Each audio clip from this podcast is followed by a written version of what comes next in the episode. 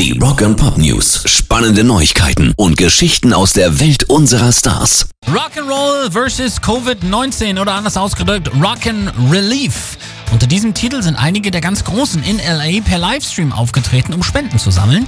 Sechs Stunden lief das Ganze am Wochenende. Die Foo Fighters haben zum Beispiel schon zum zweiten Mal binnen kurzer Zeit dort die Gees gecovert. Vielleicht kommt da was auf uns zu. Schauspielerin Juliette Lewis war mit ihrer Band dabei, Macy Gray, Gary Barlow, Sheryl Crow und größte Überraschung, es gab eine Mini-Reunion der Rilo Kiley-Mitglieder, Jenny Lewis und Blake Sennett, die das erste Mal nach ihrer Auflösung vor sechs Jahren wieder zusammen performten.